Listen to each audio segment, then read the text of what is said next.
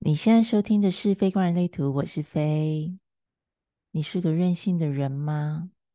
如果你总是逼自己做不开心的决定，也该是时候为自己任性一次了吧？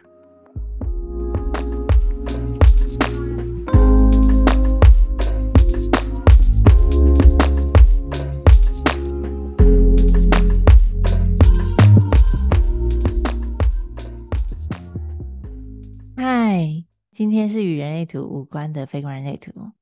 哇，一阵子没有聊这个主题了。前阵子干货比较多，最近有一点感触，就想要来总结一下这个心情跟我的人生的一些路径。所以今天可能应该会很长。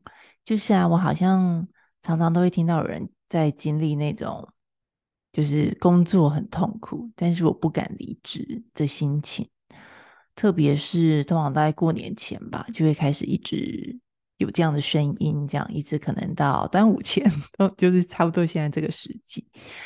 然后我就想说，我这一集来聊一下我那个有点算是负面教材的职涯路径，算是负面，但是也希望就是多少给大家一点启发咯。每个人路都不一样啦，但是就是觉得可以分享一下。我常常觉得我其实是一个十分任性的人，嗯，虽然我一直都很努力，但是我又不够努力。其实我只要在知道自己要走不下去的时候，我通常是倾向放弃的。这个特质，老实说，以前非常困扰我。嗯，因为虽然我隐约知道这样的任性是正确的，诶，以前当然没有概念知道所谓正确是什么意思啊，但是。呃，以人图的角度，其实有时候任性真的是蛮正确的，因为那就代表你正在顺着你的心嘛。但反正以前就是只是一个感觉，觉得这样的任性比较对。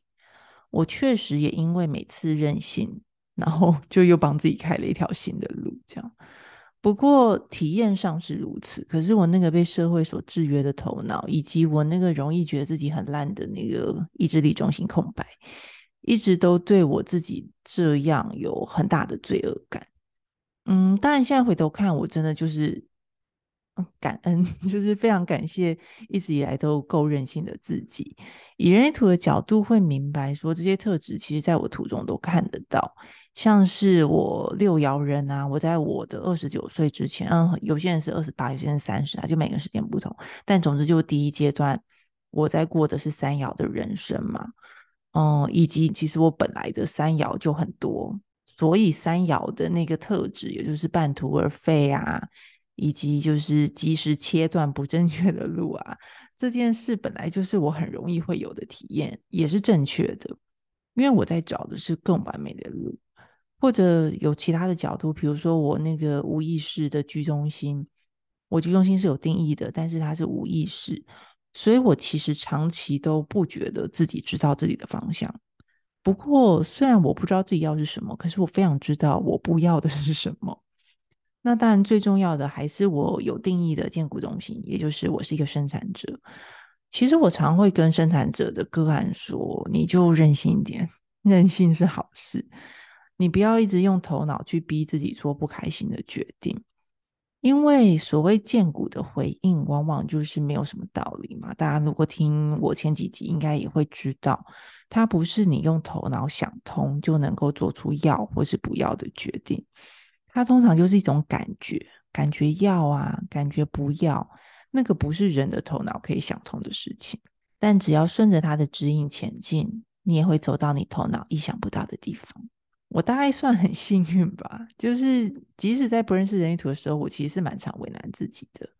不过到了大决定要做的时候，我通常真的就是凭着一股任性，然后我就直接 把头洗下去。前面面很犹豫犹豫，可是我真的到某一个点，我真的觉得不行，然后我就会直接洗头，然后就把头洗下去。嗯，我的职涯也因为这样有非常多的转换期，先从大学讲起。一听就知道是很长的一集，好，我尽量快速。总之就是，呃，先说我大学在选科系的时候啊，其实我对广告系是什么，我有点搞不大清楚。那时候就是高中生嘛，高中刚念完，然后我只是觉得他好像蛮酷的，然后诶，我也有点误以为我家人对我有这样的期待。总之就是凭着一个搞不清楚状况，就我就选了。呃，虽然是这样糊里糊涂的选下去，但是在念大学的时候，说真的，我是蛮开心的。我不知道别的科系是如何，我也不知道是不是每一届的广告系都这样。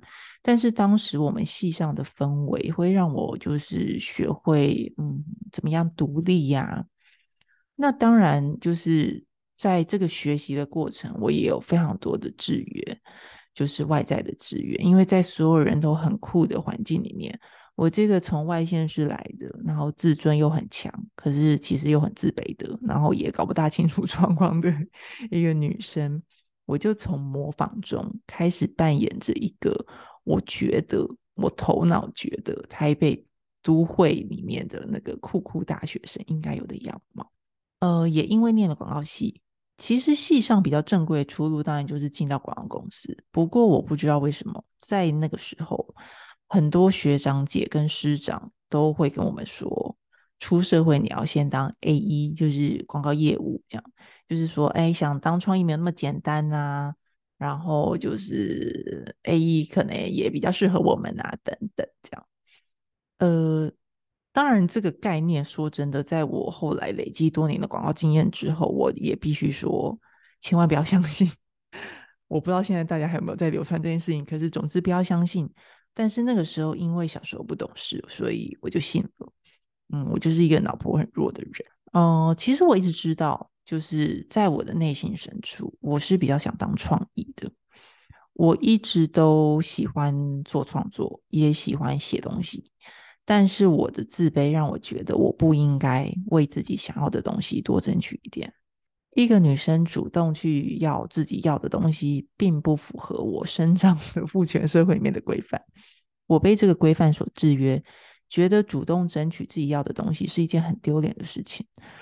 别人可能会觉得我怎么好意思去争取？嗯，当然这一题其实成了我人生很大的课题啦。不过今天我先不特别聊，大家如果有想听的话，我们未来有机会再聊。这样，哎，我就一定会聊到的，因为这个实在是太大的一个课题了。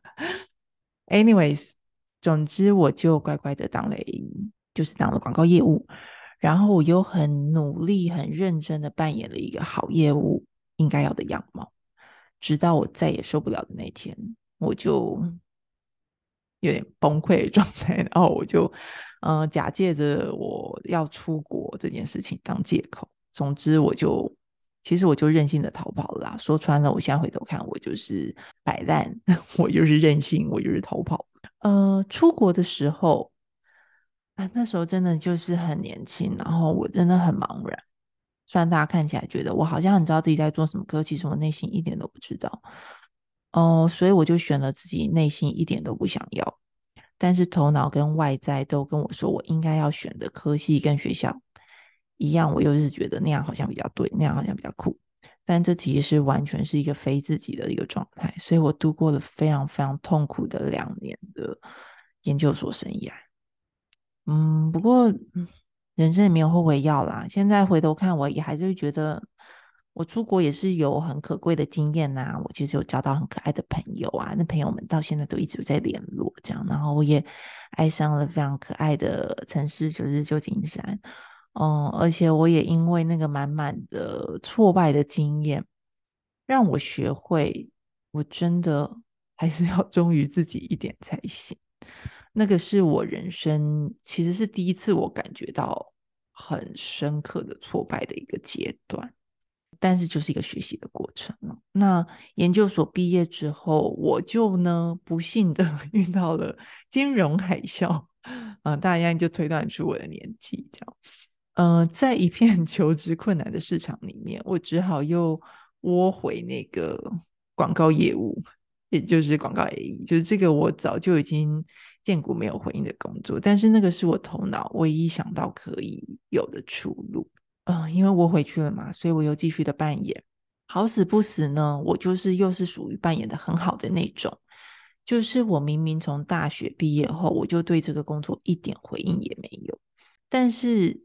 竟然所有的前辈都会觉得，哎，我好像，嗯、能力很 OK 啊，就是我很天生就是适合做这行的，等等这样。所以在不知道自己可以做什么状态下，我就有点困在这个路径里面。其实我现在看，现在回头看就觉得啊，其实蛮年轻的啦。可是，在那时候很可怕。我我蛮多我的痱子粉，应该你们也都是嗯，大概二十几岁的人嘛。你们一定会知道，那个年纪可能在二三十岁的时候，会是一个很巨大的课题。这样，总之，我就是一路困到三十一岁。就是可能对现在有些人来说，就觉得啊，怎么那么老的年纪这样？可是我自己现在也会觉得，其实就是蛮年轻的，就是真的就是一个过程而已。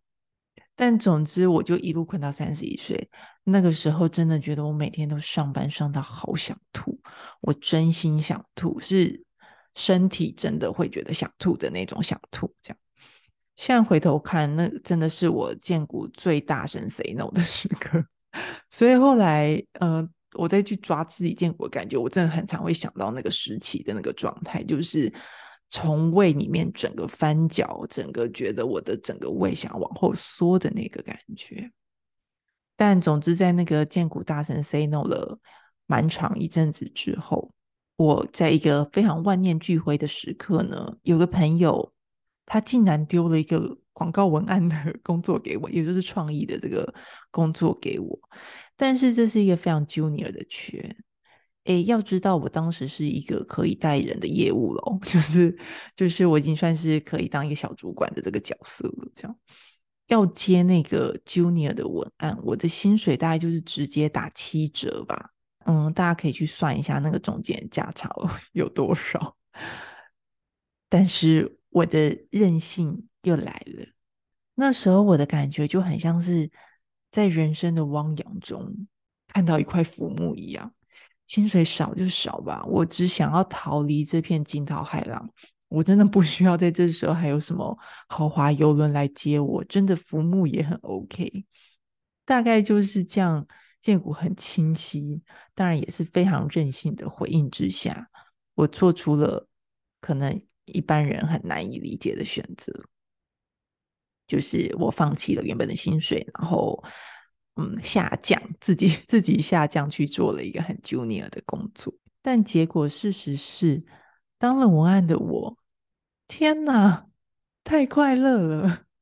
我真没有想到是这样的感觉，就是原来有这种状态，是薪水少根本不是问题，很深刻、很深刻的觉得哇，快乐太重要了。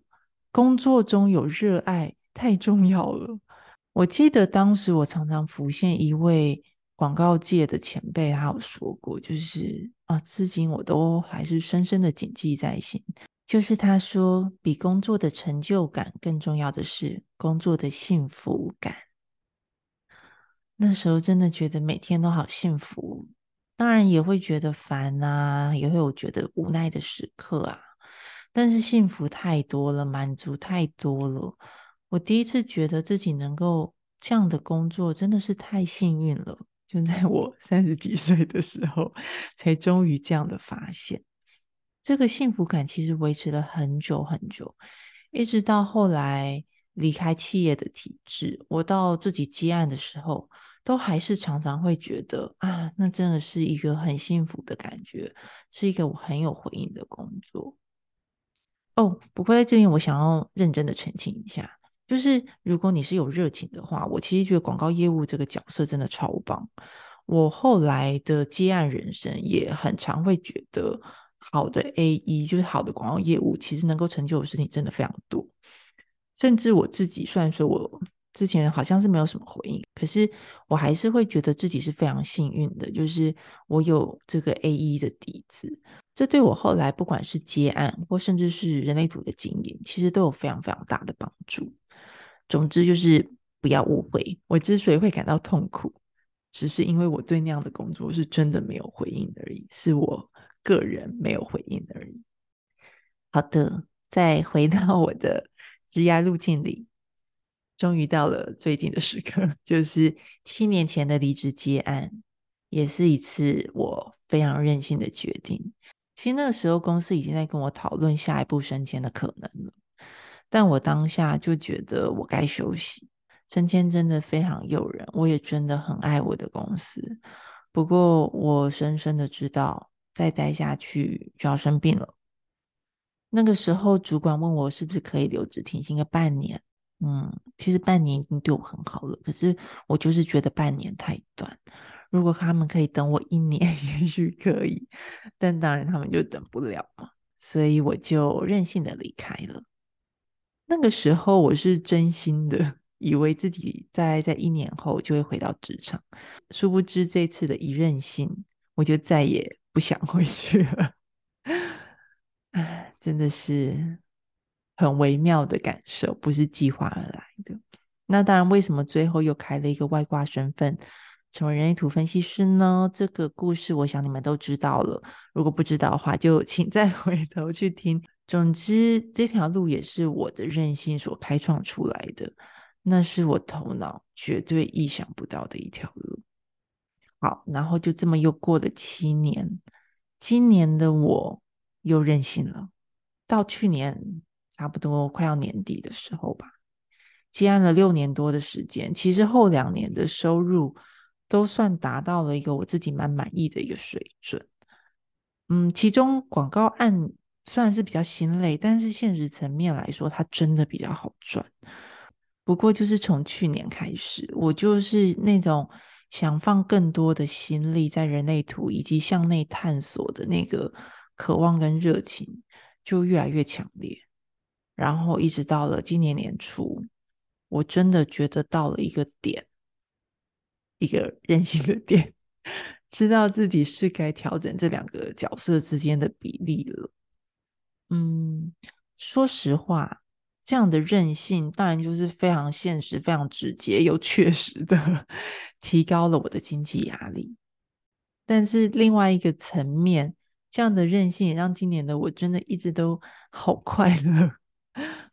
我有一种很清晰的感觉，就是这个任性为我带来的是心底的富足，而我也相信这个富足感可以支撑我。往下一步前进，不管是物质上或是心灵上的，我蛮相信我会持续拥有相对应的丰盛的。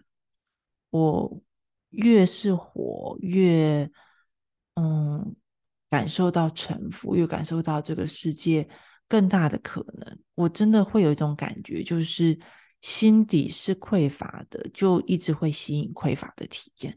但如果你心底是丰盛的，嗯，不管是在物质或者是心理上，一定也会有相对应的丰盛跟富足会随之而来。那你说这些任性难道没有压力吗？其实有啊，很多。呃，毕竟我就是还是活在这个社会下嘛，我跟大家都一样啊。以社会的标准来看，一个去国外念 MBA，也就是念。气管的行销人到了这个年纪，不是应该在外商，就是每天穿的很漂亮啊，然后一身名牌的当着主管嘛，这样 闪亮亮的主管，或者是嗯，不是应该更有企图心吗？以各种方式，像是创业啊、投资啊等等，就是用这样子的方式，用我们高的学历、聪明的脑袋跟嗯。丰盛的人脉去挤进资本主义社会中的功成名就吗？我确实也会有一些意志力感到很脆弱的时刻。说实在的，还是会发生啊，就是会突然想到，跟自己同期的人都往社会的高处爬得稳稳的，那我怎么还在这里？我脑中其实蛮常会有一个画面，就很像是坐摩天轮，有没有？就大家排队啊，然后就是。就是啊，大家一个一个上去，然后就哎，大家都往往高处走了，然后结果不知道为什么大家都可以一直越来越高，但是我就是像坐摩天轮一样，我就是哎往高处呢，哎突然又回到原本在排队那个地方，就是我那画面很常会这样出现，真的就是哎，我怎么还在这里？不过那个都是一时的，那个也是非常物质层面的，也是非常单一的。价值观去看的一个面向，我也许会在那样的情绪跟自卑里面一小段时间，但是，嗯，说实在的，只要我每天在生活中都能够感受到那样子的热爱，我又会好喜欢，然后好感谢我自己的每一次任性。我的那些同期的朋友们，他的世界真的非常闪亮，非常棒。但回头问我的内在权威，感觉我的情绪的流动，然后再次的问我的荐骨：我真的要这样吗？这真的是我想要的人生吗？我愿意放弃现在的生活，去换那样的生活吗？说真的，我那个剑骨大声 say no 的感受，又会很清晰的浮现出来。嗯，我记得很久以前开始，我有时候跟有一些相同的背景的朋友聊到，其实好多人都对于自己的工作感到很痛苦，但是又离不开。我最常听到的说法就是，我花了这么多钱、这么多时间拿到这个学位了，走到这个职位了，走到这个社会阶级了，我总不能为了开心而做职业的选择吧？后来又随着年纪渐长，就会听到更多的人说：“啊，我都这个年纪了，也不该这么任性的做选择吧。”我其实常常内心都会一惊。其实我完全明白这些社会的包袱，但是我以为这些学历、这些经历，应该都是要成为生命的养分的，而不是成为我们生命的框架。这几年，特别是我又经历了一些人生的无常嘛，然后最近世局又变动这么大。加上看了大量的人类图，我更是觉得生命好短好短，人生真的好难得好难得。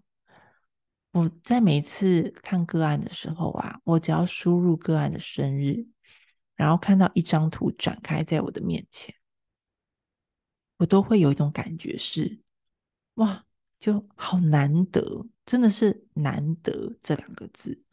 我们在众多的几率中，在那样的时刻出生了，然后一出生我们就拥有这个独一无二的身体跟能量来体验这件事情，基本上就是个奇迹吧。那如果我们只能用这个身体、这个能量，在这个时刻体验一次，因为就算有来生，就算有什么很多种不同可能，但是在此时此刻、此生，就是只有一次啊。那我想要做出什么样的选择？这个问题也送给你。你呢？你意识到自己的生命本身是个奇迹之后，你会想要做出什么样的选择呢？其实越是回到内心，我的答案就会越来越清晰。最近有一个很微妙的体验，就是其实我在我很小的时候，哎，其实我有点忘记有多小，可能大概就青少年时期吧。我常常会有一个画面。那个画面是自己在一个采光很好的地方，然后空气有点冰冰凉凉的啊，嗯，然后我就是在那边，或是看书啊，或是写作啊，那是一种很安静的心情，没有目标，但是很静很静。这个画面常常在我的职涯中，特别是在开会开到受不了的时候，或者是工作做到烦到不行的时候。就会再度的浮现出来，特别是那个不知道为什么，就是手，我的手背会有一个冰冰凉凉的那个触感。以前其实不大知道这个画面是什么，但我最近有一个很惊奇的感觉，就是突然想到那个画面的时候，就觉得，哎，我已经在生活里面体现这个画面了耶，就是那个平静，那个照进心里的光，甚至是那个画面。那个皮肤的感受，那个空间的温度，其实是常常围绕跟显化在我的生活之中。我一直相信吸引力法则，但我不大相信带着执着的吸引力法则。这个有机会再说。但总之，我是相信是真正的心之所向，是需要我们拨开层层的执着，层层的头脑制约，然后你要看向内心。那才是我们需要，也才是我们得以显化的目标。回想那样子的画面，回想那样的感受，其实我的梦想已经成真了。现在回头看，我的每一次任性，虽然当时我都觉得好像是一种逃避，但其实那都不是逃避，那就是一个选择而已。我正在选择我内心真正想要去的地方。所谓的任性，所谓的回到权威与策略，所谓的不顾外在制约去做决定，都不是带着头脑去展现我非要这样不可的执念。我还可以再多放掉一点执着吗？现在在我每次任性的决定中，我都会这样问自己。我常把这个做决定的机会当作是一次练习，很像是那种一次又一次，我就可以。拨开一层又一层的纠结，拨开一层又一层的执着，然后可以看向自己内心的光。我自己的体验是，常常在这样的练习之中，真的可以感受到自己的渺小与谦卑，同时也可以感受到大地跟宇宙一直都在支持着、支撑着那个愿意为自己闪耀的我。好，虽然讲的很细，但是一样又是一个很难细数的感受跟体验。但是真的很想跟大家说，没关系，真的没有关系。就是真的很辛苦的时候，真的感觉自己很暗淡的时候，就让自己任性一点吧。不会有任何人只是为了体验辛苦而来到这个世界上的。这个世界一定有属于你的光。但是你要怎么找到这个光呢？就一定要先把自己照顾好，从自己的心底把自己点亮。慢慢的、慢慢的，你也一定会在某一天惊奇的发现，你想要的其实可能早就拥有了，只是你有没有办法把它活出来而已。好啦，以上就是今天与人类图不大相关的非人类图。希望你喜欢今天的内容，也希望你喜欢今天的自己。